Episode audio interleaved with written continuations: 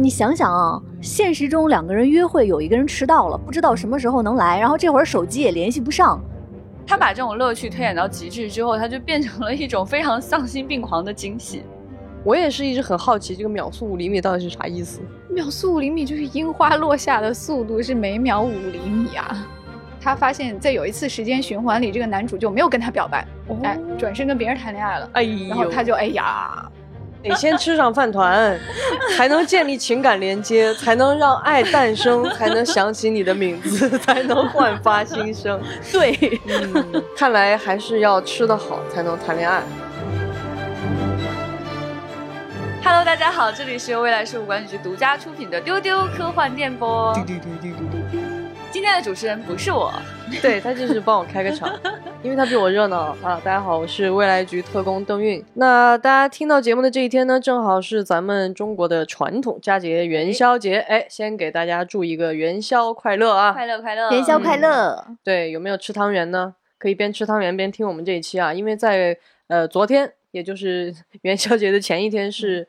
呃，传统的二月十四号的这个情人节，所以我们干脆来一个传统 节日，传统的，这也是 传统节日的世界传统世界传统节日，传统节日。好的，我们就来个一把子过了啊！我们今天就跟大家聊一聊爱情这个主题 啊，爱情和元宵，对，这穿不到一起去，穿不到一起去，都是为了一个感动啊，为了一个这个好的快乐啊！对对对，那今天跟我一块儿聊这个话题的有，大家刚刚已经听到了，局长，大家好。嗯，然后有我们的老千，大家好，还有船长，祝大家双节快乐，双节快乐，哇哦，哇哦，爱情和吃的咱都要，都要都要，爱情要团团圆圆，爱情也要团团圆圆。对，今天会跟大家一起来聊一下，在很多的幻想作品里边是怎么表达爱情这件事情的。你为什么要喝茶？就 喝还要喝出声音的声音。我不知道几位的理解啊，但是从我个人的角度来说，就是我觉得这种关系是人跟人这样的生命的个体之间能够发生的，我觉得应该是烈度最强的一种关系。为什么我们今天来聊幻想题材的这个爱情呢？是因为在我们习以为常的生活当中，这个爱情都已经如此纷繁、剧烈、剧烈。那很多的幻想题材，他做了一件让这个事儿更复杂的事儿，他改变了一些在我们日常生活里不可能被更改的那些条件。是的，嗯，那这些条件可能有哪些呢？比如说时间，在很多的幻想作品里面，在爱情里的这个双方不一定都是人类，它可能有其他的物种，可能甚至有更多的可能性。把这个变量一改，哇，这个复杂程度，也就是说几何级数的增长了，朋友们。也正是因为这样的更改呢，让很多幻想题材里面的爱情就变得，我觉得是更激烈、更放大，或者说更感人。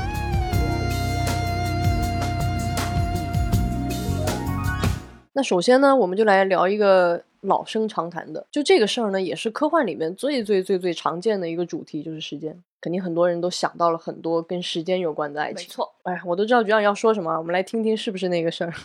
啊，你这样子，我压力好大。什么？我觉得只能说他了。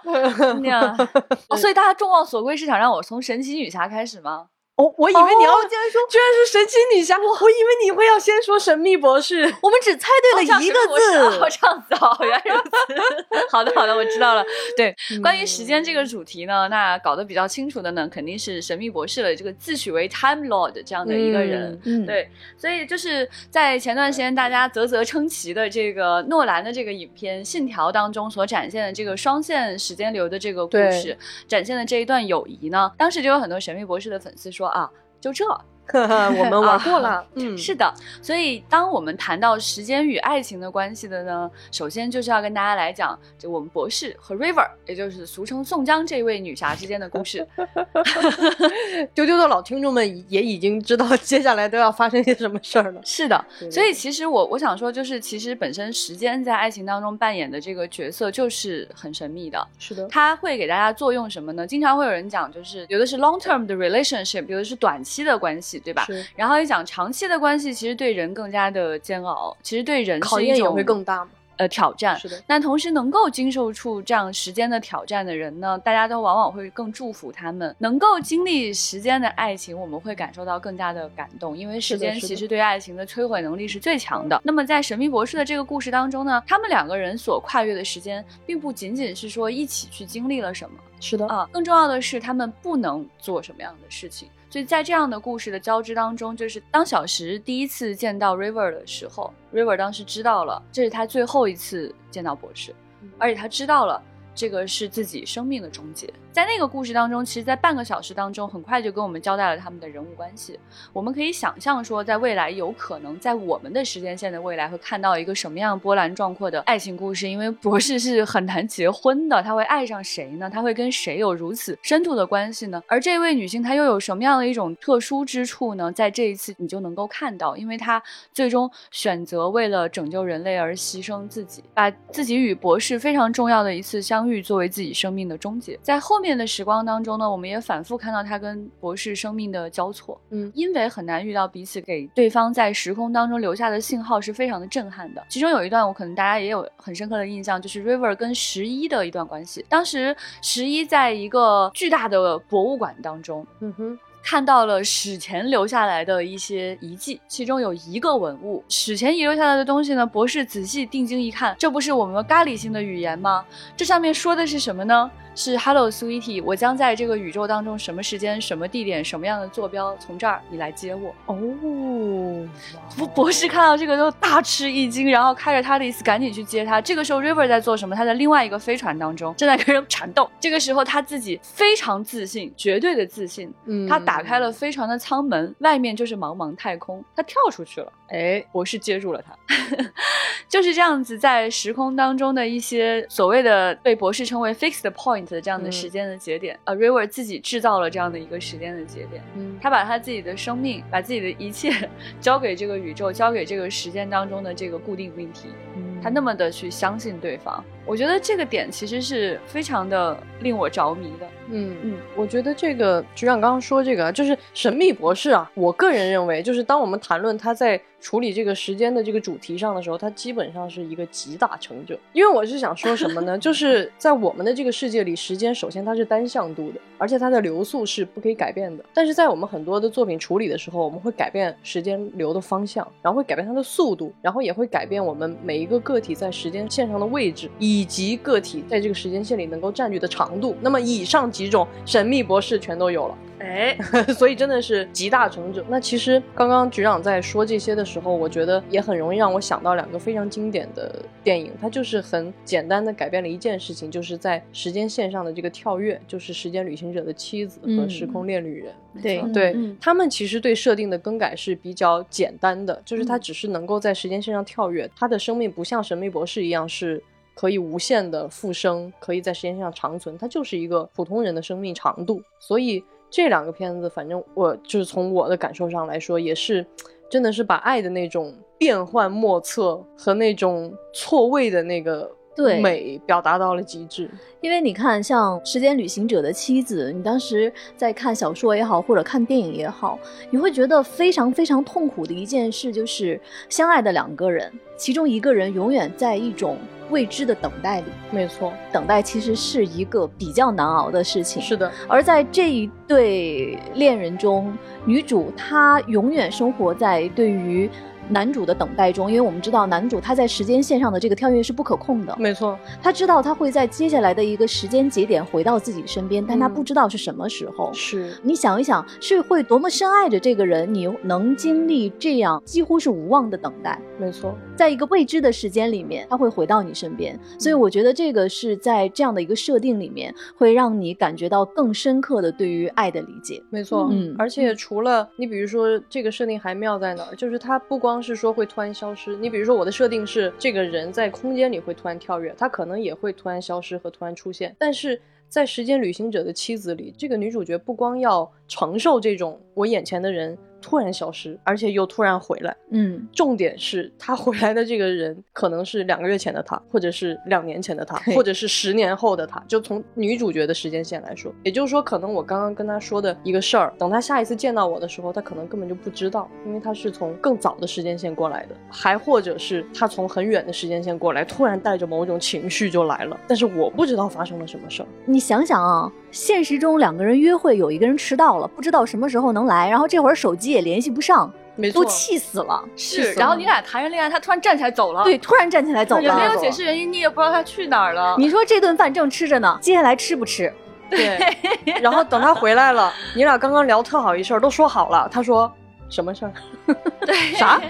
哇，这，哎呀，天是哪，！所以其实，在谈恋爱的两个人啊，他很重要的一个点就是信息的同步，没错啊、想法的同步，就是这样的不同步，这样的彻底的打乱，它给两个人的关系带来的挑战是非常巨大的。是的，但与此同时呢，我觉得它有另外一方面很有趣的地方，就带来很多惊喜。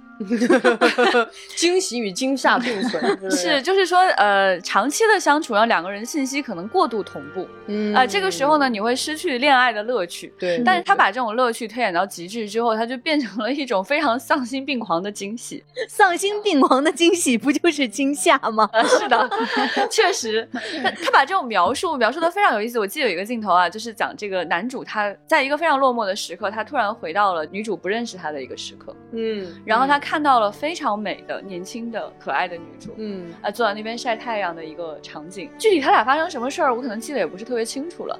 但是我觉得这样的随机性，其实它也是人类的爱情当中非常美好的一个点。嗯，所以这个时间旅行者，的妻子，为什么我们会觉得它是一个杰作？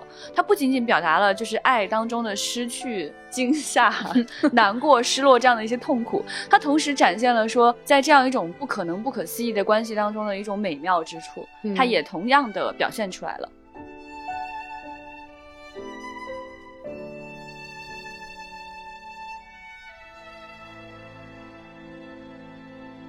那刚刚老千说到这个时间旅行者的妻子，他的主角的对时间旅行完全无法掌控的这样一种状态，那其实跟他类似的，可以在时间上跳跃的细腻的感人的爱情片还有一部，但是这个里边呢，这个男主角可以控制，就是我们的时空恋旅人，哎，这个片子就比较好笑了。太有意思了。对我们刚才还在讨论哈、说这个时间穿越有很多种办法，然后时空恋旅人这个他们家里面掌握的这个时间旅行的这个技能挺有意思的。首先，技能它传男不传女是吧？它是一个 基因里带的对一种家族遗传性的哦这样的一个技能，对哦只有他们家的在外男性色。体上才有的东西吗？对应该是哦 OK，而且呢，很有意思是，他当他想进行时间穿越的时候，他要找一个很小的、很逼仄的一个空间，比如衣柜里面，他藏在这个衣柜里面，要双手攥拳，一使劲儿，他就回到他想回的那个时间节点上了。这个还挺有意思的，所以你可以在这个片子里看到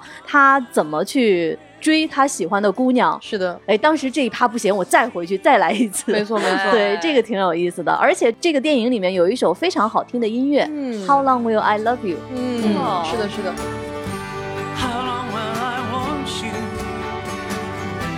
As long as you want me to。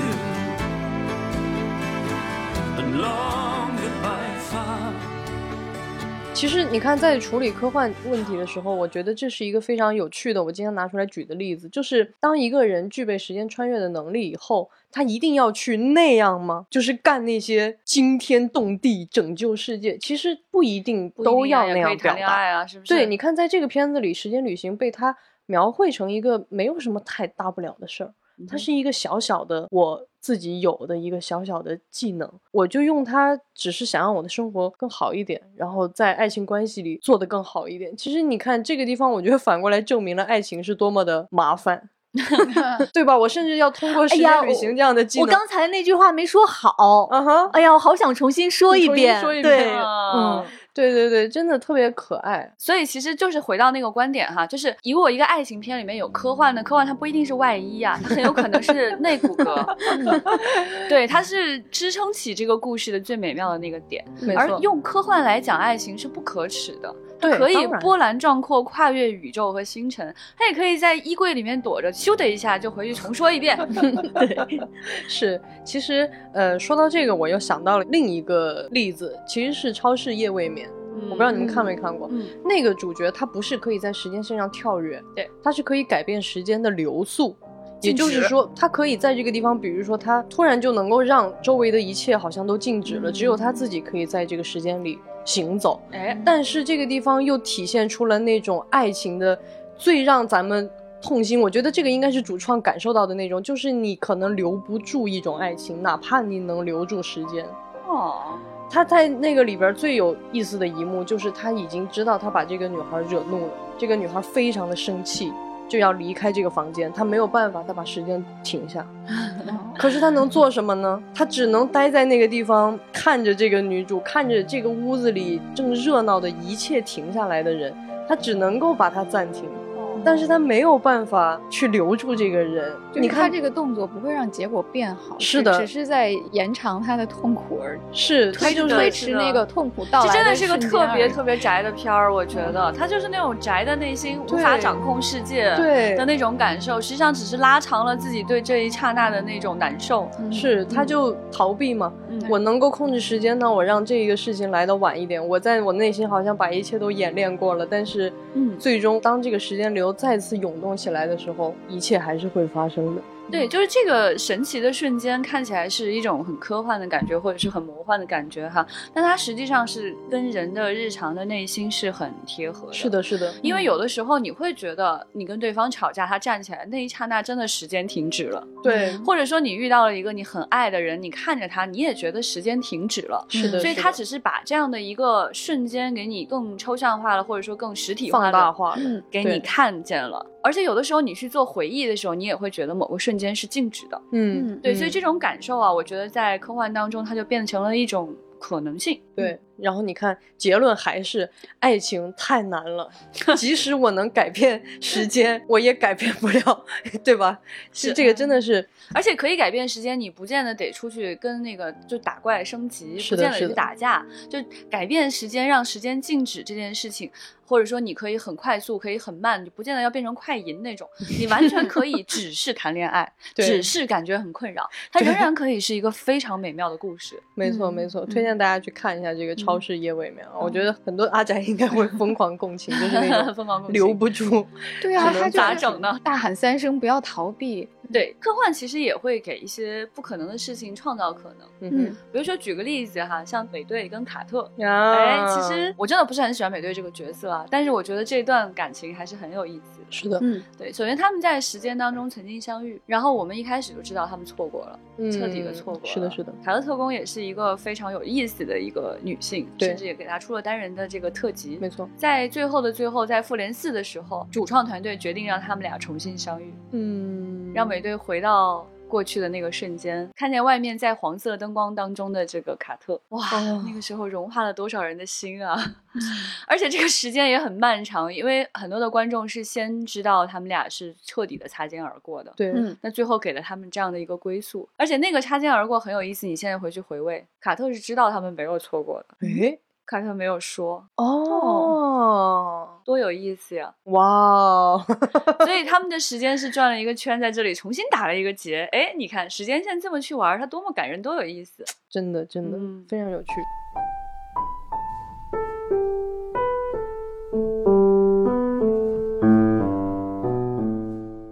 且我们还看到，就是讲两股时间流交错啊，还有一个大家都很喜欢的电影，就是《本杰明·巴顿骑士》。嗯，我们有一次去喝酒，然后那个酒吧就开始放本杰明巴顿，哦对，然后我跟老钱就哦，哦 全程都在哦，哦，对呀、完全目光无法离开那个投影。对对，他这个故事讲的是，就是男主出生的时候就是个老头儿，对，然后等他死去的时候是变成了一个婴儿。婴儿，嗯是的，他嗯的时然后我们的间流是？女主呢，就是一个正常时间流的女性。是的，那在这个过程当中，他们是怎么相爱、怎么失去、怎么又相爱的呢？我每次想到这个片子，我都会感受到这种时间的力量，就是我们说的这种设定带来的这种巨大的那种张力。你想象一下，布拉德皮特演的这个一生出来很古怪，哪有小孩一生下来皱皱巴巴？然后只有布兰切特扮演的这个女主会给他一点善意，最后你都能够看到一个正向的时间，一个逆向的时间。他们只有在他们都到达壮年的时候，他们迎来了他们关系当中最好的时光。嗯，那个时候他们年龄几乎相仿，然后都是生命最。勃发的最充满，对最茂盛的时候，但是他们都知道这个东西必然要逝去。嗯，布兰切特会越来越苍老，像一个普通的正常人一样，而他会变得非常奇怪，他会越变越幼稚，越变越小。这个片子里，我最最最最每一次一想到那儿，我就要。啊，就是就是在最后的最后，女主角已经变成了一个非常老的老太太，然后这个时候男主角已经变成了一个牙牙学语的小朋友，就是路都走不稳。然后女主角牵着这个小孩的手，带着他散步，然后还在教他那句话，就是你能叫我的名字吗？对，其实，在日常的这种感情表达当中啊，我们会看到年龄差这件事情，它在很多的作品当中都会出现。是的，但这件事情，假如是说他们并不是说相遇的时候那。个年龄差很大，而是带着过去所有的记忆，嗯，而是带着一种失去另外的一种憧憬的，就会发生什么样的事情？是的，我觉得这种不可思议确实只能在幻想题材当中去出现。是的。其实当时在聊这一期节目的时候，我们就开玩笑，就说你看很多的作品里面，那些伟大的被歌颂的爱情，最后都没有在一起，对，那才能让人念念不忘。对，嗯，从另一个角度来说，圆圆满满的谈恋爱实在是太难了，太难了。像刚才说到这个时间上的无奈，对不对？对。然后我还在想，还有一个巨大的无奈，其实这个无奈说起来可能很悲伤，其实就是生和死。嗯，我们在梳理这一期节目的片单的时候，我当时就想到了一个电影。这个电影对于我来说是好莱坞爱情电影的一个必须排在前几位的一个启蒙的片子。嗯。很有年代了，就是人鬼情未了。对，这年代感特别强，特别强吧？它应该是九十年代初的电影。是的，是的。我怀疑有年轻的听众没有看过这个片子，但是很可能都听过那首歌，而且你们可能都看过，就是两个人在那儿做陶做陶 就是做那陶的泥土。对，那个画面真的太经典了，它那个陶转起来和整个音乐的旋律搭配的实在是太好了。是的，而且这个片子你会在想，前面那么浪漫的一个。画面后面这个男主突然就死掉了。嗯，他作为一个灵魂的存在，一直在保护这个女主。其实我在想，后来我们虽然看了很多很多的，就是关于幻想的那些场面的处理，你们知道这个电影对我来说，它到现在都会让我非常非常感动的一个画面是什么？因为我刚才讲到，就是因为在这个电影的大半程，男女主他没有在一起。这个男主因为他已经死去了，他作为一个灵魂回到世界上，他可以看到女主。但女主看不到他，对，女主也不相信他在自己身边。然后女主就说：“你怎么证明你确实在我身边呢？你还记得那个画面吗？”女主在门口站着。然后男主说：“你给我一个硬币。”然后男主就倾尽了自己所有的力量，把那个硬币从空中给托了起来。然后这个时候，女主的视角，她只能看到那个硬币在自己面前慢慢的飘起来。嗯。然后丹米摩尔的演技太棒了，你看到他那个那么漂亮的黑眼睛开始流泪。我在那一刻很小很小的时候看到这一刻，我就感知到说，如果你真的是那种深爱的话。你会有那样的一个相信的力量，倾尽全力让一个硬币飘起来的力量。哦，真好。老千说的这个，就让我想起那个神奇女侠那段感情。终于，终于来到了，因为还是来到了这里。对对对，就是在那个一九八四里面嘛，就是男主是他的灵魂实际上是回到另外一个人身体里面。对。我当时就觉得啥呀，怎么还整妖魔鬼怪呢？对呀，这个确实啊，是吧？但是呢，我觉得很可爱的一点哈，就是我觉得盖尔加朵他展现的是他对。这个人灵魂的热爱。嗯，是的，他其实是穿透了，完全是另外一张脸，气质也不一样，长得也差别也太大了。但是他真的能看见对方，嗯，我觉得这种非常的了不起。他跟那种生死相隔啊，他隔着另外的皮囊啊，他隔着很多的怀疑。是的，他能够看到说对方真的是他爱的那个人。我觉得这个真的太有意思，就有点像老千说的这个抬起硬币的瞬间。嗯嗯，而且他处理的很模糊。就是我到现在都不知道加朵到底是在他眼中的那个 Steve 到底真的是那个样子，还是那是一种艺术表现手法。对，然后就他在他脑子里他已经变成了原来的长相，但实际上在现实生活中他实际上是另外一男的。是对，然后到最后的时候，他有一个很好的处理，就是当那个 Steve 回去之后，嗯，然后他在现实中他借用了身体的那个那个男的，对，然后他们两个在圣诞的街头相遇了，然后他就发现，哎，这个人戴围巾还是。他的那身穿搭是神奇女侠给他选的，是的，对，就是一种巧合。然后你会觉得，哎，在那个瞬间，他是不是真的在这个人身上又看到了 Steve 的样子？嗯，而且那个地方我很喜欢。就一般很俗气的话，他可能就跟这个男的继续谈恋爱了。嗯，但是神奇女侠就是冲他笑笑，就我知道你不是他，你穿的是那个样子，你重新站在我的面前。前一天我可能还在跟你谈恋爱，但我知道你不是他，所以我就冲你笑笑，再见。说起人和人之间的阻隔，我觉得有一个非常经典的例子，就是《Lake House》啊，触不到的恋人，对，对他就是在同一空间，但他们的时间错错位了，他们的时间是错位的。对对对，就是男女主他们实际上是通过一个信箱在对话。嗯，其实后来你才知道，就是揭晓说，其实他们并没有在同一个时间里面。对，虽然彼此相爱，但是确实很难遇到。但更悲情的是，他们竟然在同一个空间。就你看见的，就是觉得说他们就是在一起的，没错，并没有在一起。是，就那种巨大的悲伤，就是穿透了这个时间，就冲击很强。对，嗯，我生君未生，就是啊，你的名字也是这个设定啊，但是它更中二一些。对，对，对，它也是一个呃时间和空间交错的故事哈，就是突然你跟一个异性。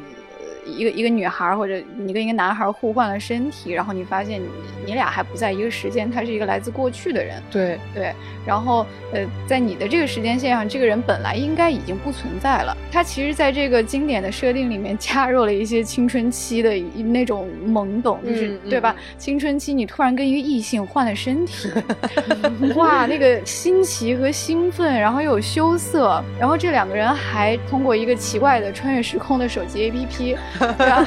就跟那个信箱是一样的，对对，这是一种一会儿一会儿现现代版的那个湖边的信箱，俩人还约好了，就是你不准用我的身体去做奇怪的事情啊，你不能吃这个东西，你不能去哪儿去哪儿，对对，非常的可爱，对对，就是你看在类似的设定之下，它的处理方式就很不一样，嗯，对，是那种只属于青春期的孩子会在意的一些莫名其妙的事情，但它真的很重要，对于当时的那个小朋友来说，对对。对，你看，就是同样一件事，就是两个人阻隔很大，我们用这种彻底拉开时空的这种阻碍的方法，就给男女主造成的这种困难，是日常的困难不能比拟的。没错。那同时在这样的困难之下呢，我们选择不同的叙事方法，选择不同的人物，他们谈恋爱谈出来的结果也是完全不同的。所以这里面有各种各样的排列组合，还等着大家去书写。对。那刚才我们举了很多关于改变了时间和空间这个我们生活中时空这个很难更改的条件。那其实，在很多的幻想作品里，当我们深入到一段关系里的时候，我们会发现，我们会产生一些更多的可能性。那就是说，在爱情里的这两方，真的必须都是人类吗？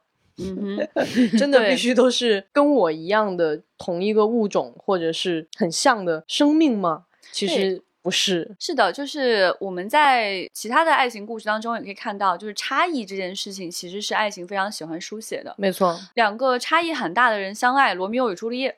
嗯，对吧这这个也是是的，呃是的，是一种对差异，对，很常嗯见的一种差异。那么在科幻当中，或者在幻想故事当中，它都有哪些可能性可以拉开这样的一些差异呢？干脆对方就不是人好了，对，对吧？不要说来自什么名门望族啊，家里就是是有世不是门当仇啊户对啊？嗯对对对他干脆就是，比如说他是 AI，然后或者他是机器器人是外星对人或者他是一个 怪物、水形物语，对对吧？或者他是僵尸啊，嗯啊，或者他是吸血 鬼。大家虽然觉得僵尸非常的恶心啊，但是我即将举出的这个例子，你们会觉得，哦哦，她就是僵尸新娘。可是他他不是哦，她没有谈呢，谈了，她虽然有点单恋，但是那个 Victor 吧，虽然有点瓜皮吧，但是他还还是有点感觉到了。这恋爱我感觉是在谈的，他他有点像那个小美人鱼的故事，他最后选择说成全你们两个人，嗯因为我已经不是人类了，嗯，所以他决定离开嘛，最后还化蝶，变真的变成蝴蝶了。是是是，对，嗯可是这个故事你就会觉得哦，非常的可爱，所以你很难想象说哇，人跟另外一个东西去谈恋爱是到底是什么呢？是你看见了什么呢？你看见的是差异呢，还是美好呢？像《水形物语》就很典型，嗯对方完全不是人，你可能会觉得哦，好恶心，我真的不行。这个我觉得有点 老不行千皱起了眉 对吸血鬼的话，如果他很帅，可能可以，但是这个就不太行。但是女主又看见了什么呢？她看见了什么样的美好呢？是的，是的，是，就是我在之前听大家聊僵尸那一期的时候，呃，咱们几位主播其实他们就讨论过，你爱的那个人如果变成僵尸了，你会抱他的头，还是会把他圈养在家里面，天天在外面去给他打猎？我换位思考想了一下我自己，我发现谁都不行，谁变成僵尸我都不行。是是是，抱头吧姐。其实其实还有一些就是大家会觉得很美好的啊，就是这种谈恋爱的模式很常见的，就对方是吸血鬼嘛，是吧，老钱？哦，跟这个你看老千主要是限制在颜值这件事情上了，是啦，不主要是这个对，但我觉得吸血鬼吧，他通常情况下在镜头前处理的他比较干干净净哈。。对对，而且有时候还有那种高贵的血统，是有时候因为活得久呢，还知道的特别多，哎啊，还能对跟你就是呃吟诗作赋，对不对方？方面面都是老千的点，是的，是的，是的。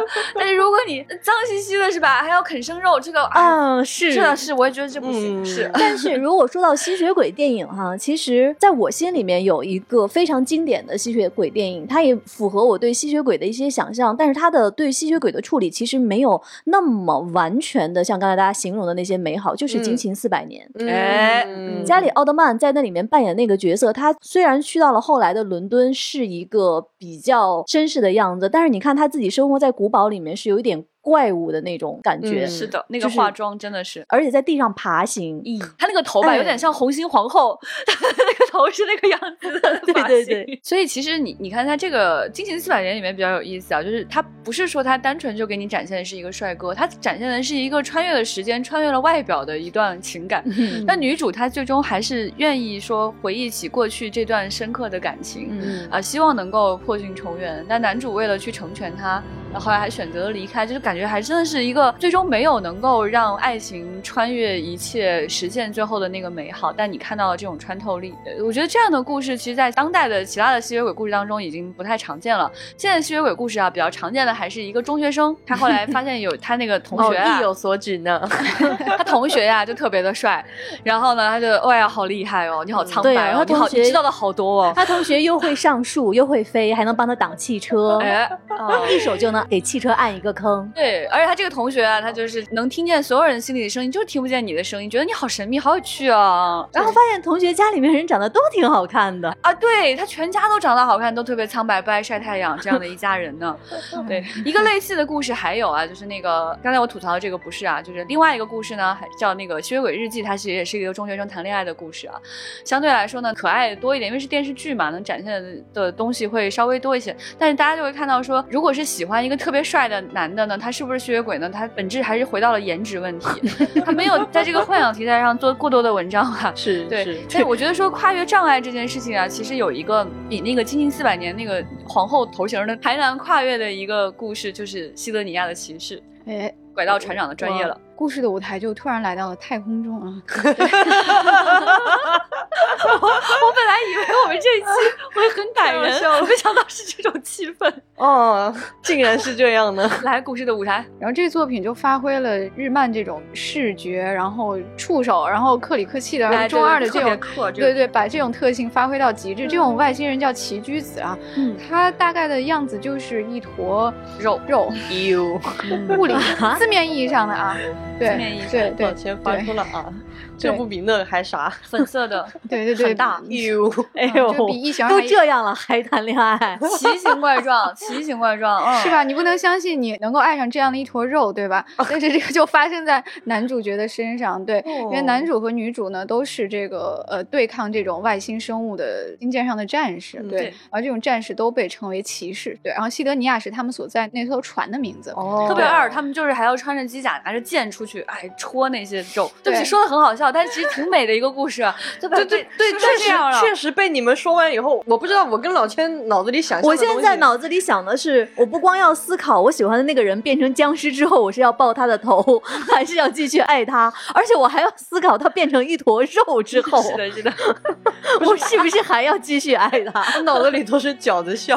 是的，其实这个故事特别有意思，因为作者其实是一个就是很擅长画这种空旷空间的这样的一个作者，然后他过去。因为更新的太慢，大家也比较头秃。然后他后面慢慢的会更理解说什么是一个商业化的故事。嗯，虽然一开始是一个非常不商业化的一个故事，嗯就是非常恐怖，就是突然有一天地球上上空就出现了一大堆肉，然后他们就占领了这个世界，然后你人就没有办法在这里生存了，然后人就变成了一种新建文明。这就是很多科幻作家在想象的，包括你刘叔非常支持的人类的一种未来。嗯，然后他这个新建设计的也特别的美，特别的简洁。对，他把那个肉真的画的。非常的恐怖，然后那个肉它有各种各样的形态，你怎么去袭击它？就是你打它的表面是没有用，它还有孢子，那个孢子就会释放出来，特别恐怖。但是它你要去打它最核心的那个东西，它才会溃散。嗯，然后这种生物你根本不知道它是不是拥有智慧。嗯，而且当人类。就是驾驶着这个星舰，所剩无几的人类在这里苟延残喘吧，可以说是他们在宇宙当中又再次与这种生物相遇了。嗯，就那种恐惧感其实是非常非常非常强烈的。你觉得他在追着你，你不知道他怎么回事儿，所以你对他的这种谜团是一层一层在叠加的。对，在这种情况下，男女主两个小孩的那种战斗当中，哈，就产生了感情。可是这个女主就很意外，她她非常不商业，这个女主一下就挂了。就被这种奇怪的外星生命给捕获了。嗯，就更恐怖的是，他居然就回来了。他回来了之后，你知道他不是他，是这种生物，他在模拟，是在模拟他看见的一种生物。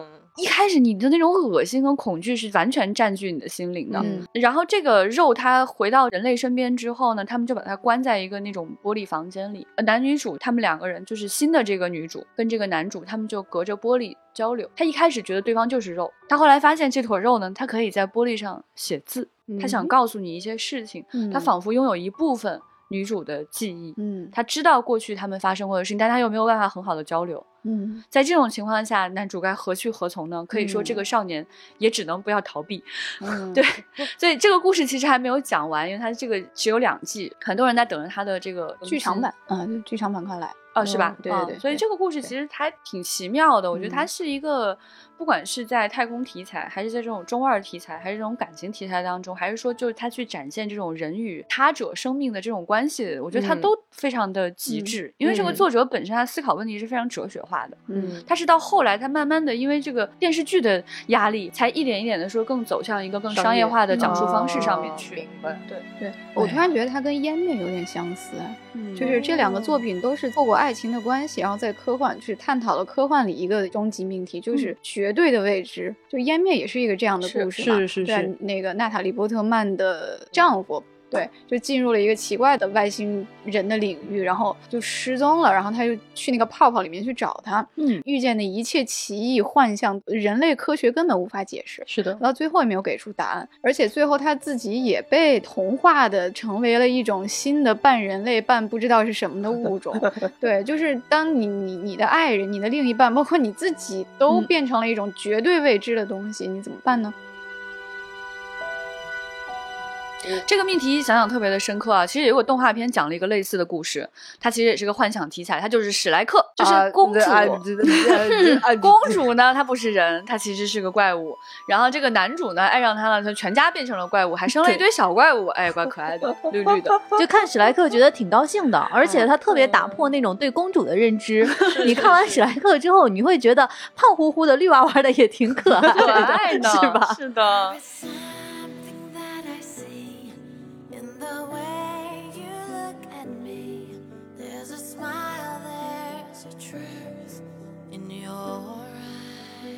其实我刚刚一直在想，就是刚刚船长在说的这个命题，就是爱这个东西真的是非常非常神秘。当你在这个爱情的关系里，我觉得它不光是一个能不能看破颜值这个执念，就是你用佛家的话说，我能不能有什么错看透你的这个皮相？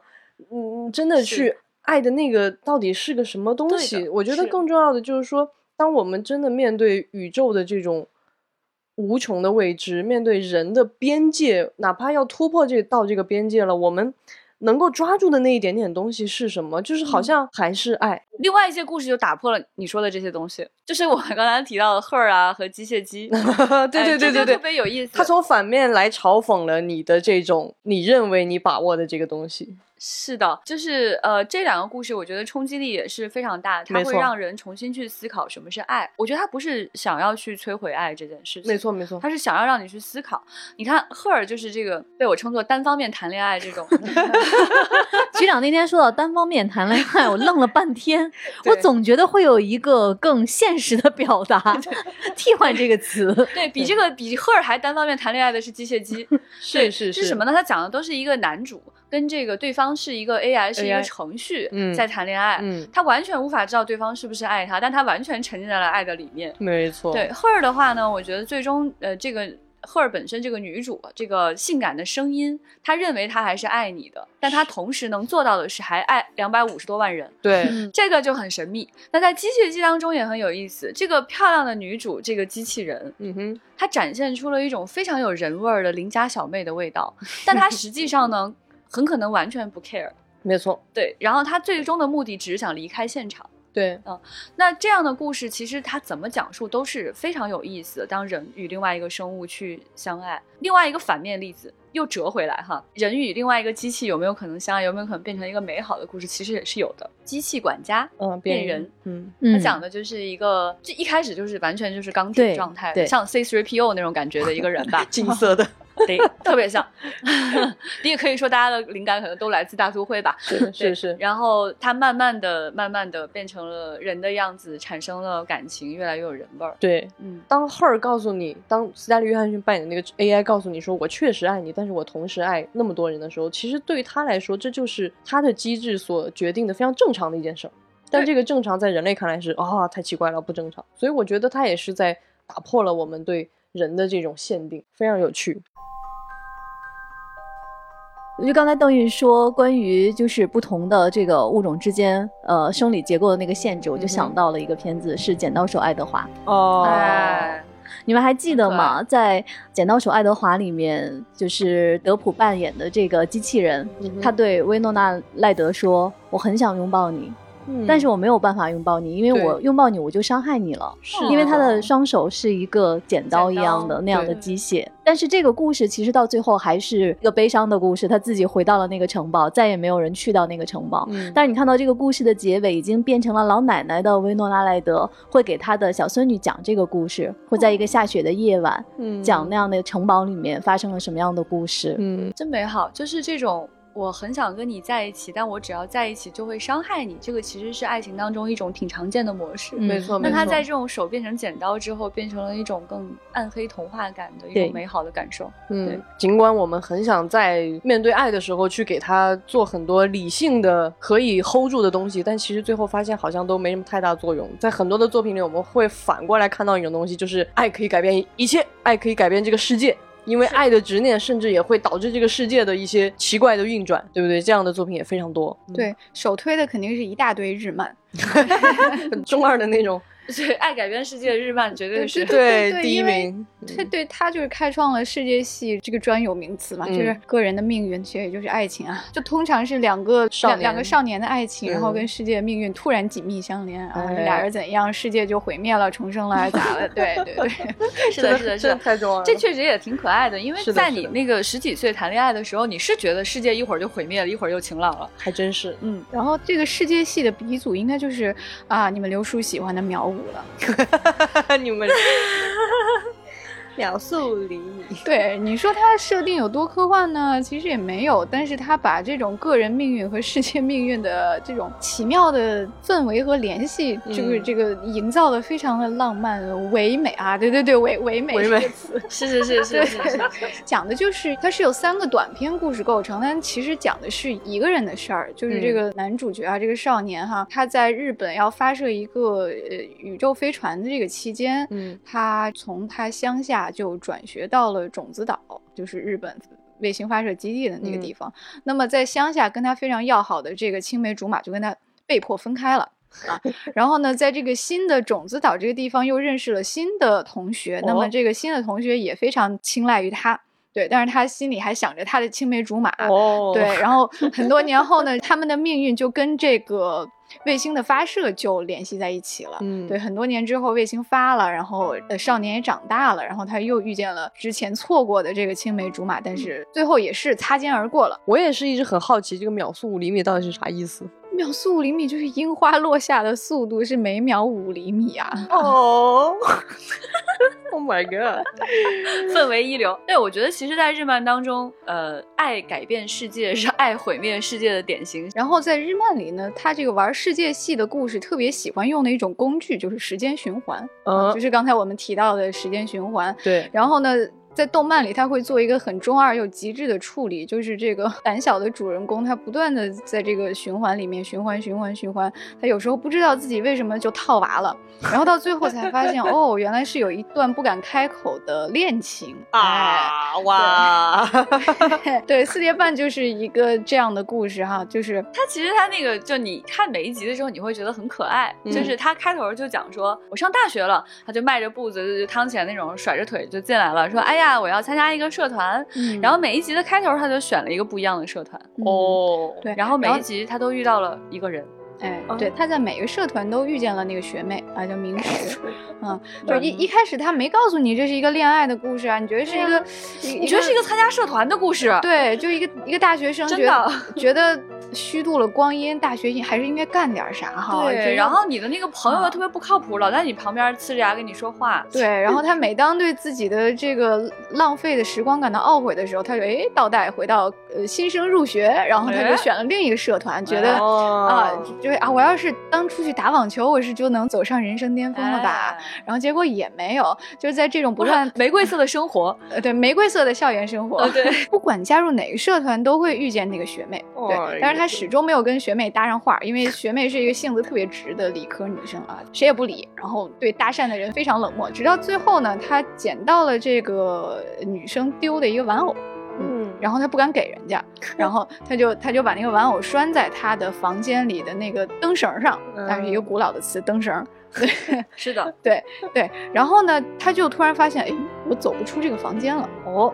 嗯，对，这个时候就不仅是时间的循环了，又加入了空间的无限的嵌套。哦，对他发现自己推开这个屋门还是屋门，然后他那个宿舍就是四叠半是啥呢？就是形容他这个宿舍就是只有只有四块榻榻米那么大。对他就在这个小空间里不断的推开还是这屋，推开还是这屋，然后他倒是也饿不死，因为每一个屋里都有他的一块蛋糕 是特别傻，太爽来了。走了多少个相同的房间啊？哎，突然一抬头。看见了灯绳上的那个小熊玩偶，他觉得我是不是应该把这个还给人家啊？要不顺便去约他吃个拉面啊？然后他终于下定决心，就是那一瞬间，这个嵌套的世界就破裂了。哇！然后他他终于而且还是一丝不挂的，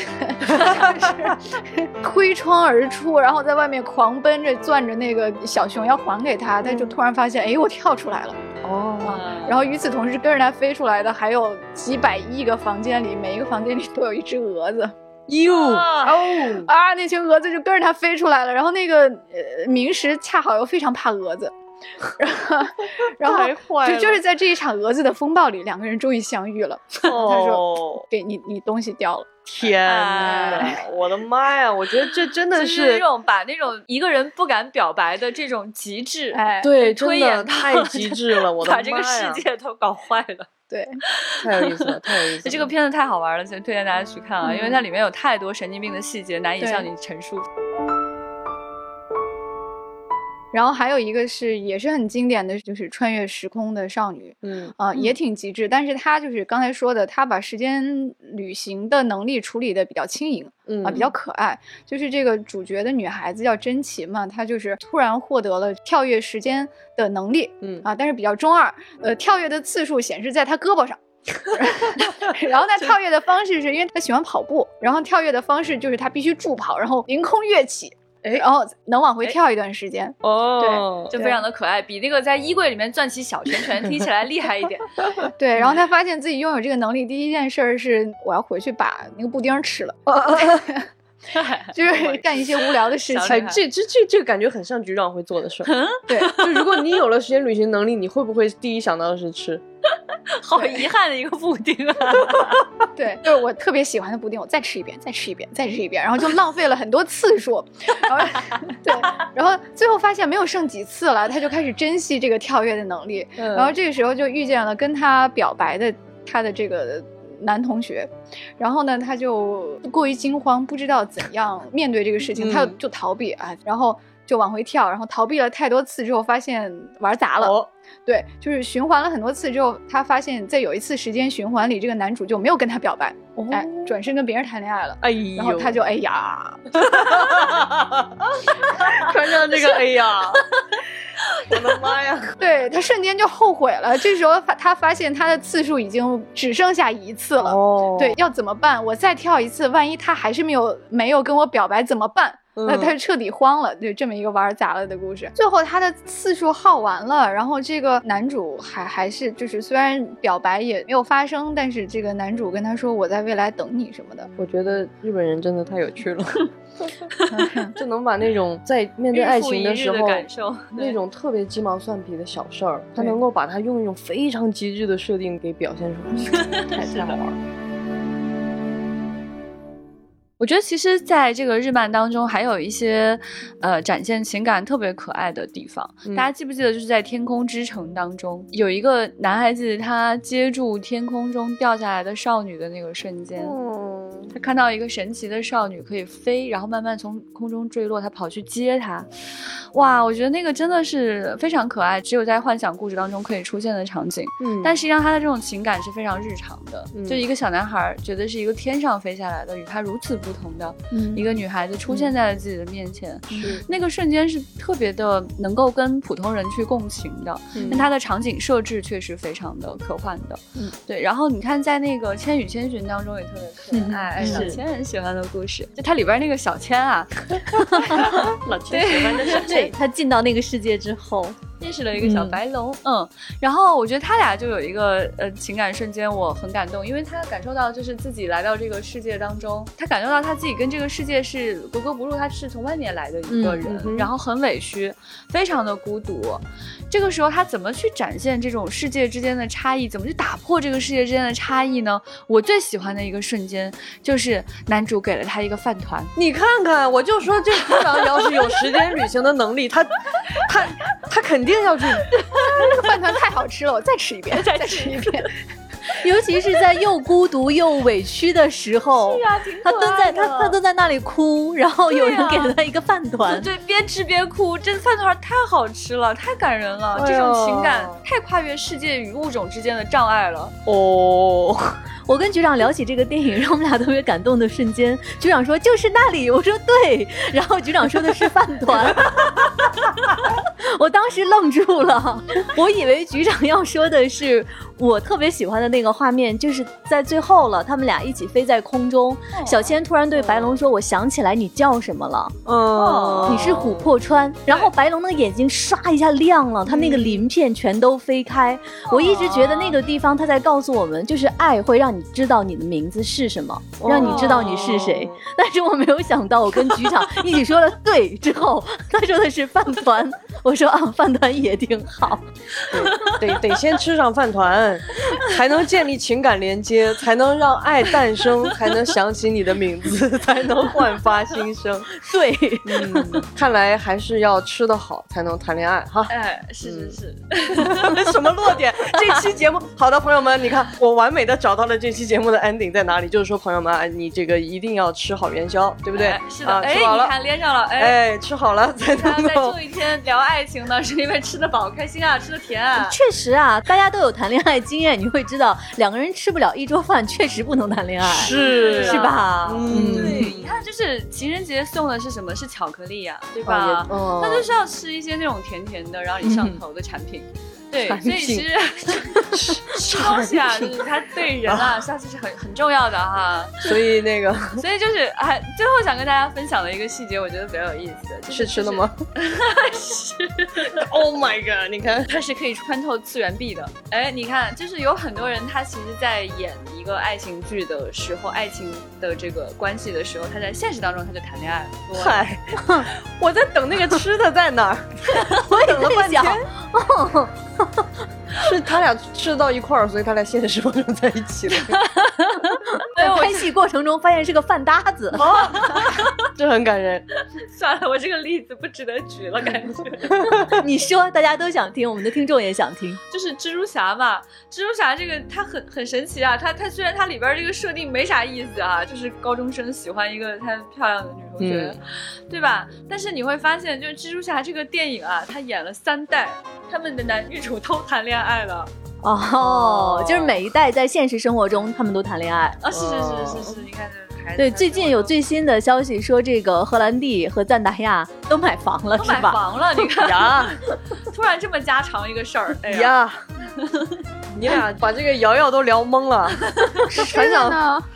吃的呢？船长问，没说吃的，我本来要说别的，他是被我拐到坑里去了。没有说说吃的。对，所以今天本来我们以为这会是一期非常感人的节目啊，但是啊、呃没有想到呢，最终我们歌颂了食物对于人类和爱情的重要性啊，所以在这一天呢，再次的祝大家 anyway 啊，就是选择适合你口味的元宵，然后呢，跟你爱的人在一起，一起分享食物的美好，分享爱的美好。祝愿大家在整个的二零二零都因为这一口元宵能够有甜蜜的爱和能量啊！转发这期转发这期丢丢可以在二零二二年找到真爱。哦，好，食物带来的力量，团团圆圆的爱情，什么鬼了？好好好好，那今天也给大家留一个互动的问题啊，就是在你看过的很多的幻想作品里，有哪些爱情的瞬间让你觉得非常的感动，或者你觉得哪一些的设定啊强化了这个感情？欢迎在各个平台以及丢丢科幻电波的微信群里面给我们留言。那今天的节目就是这样喽，拜拜。拜拜拜拜下期拜拜见。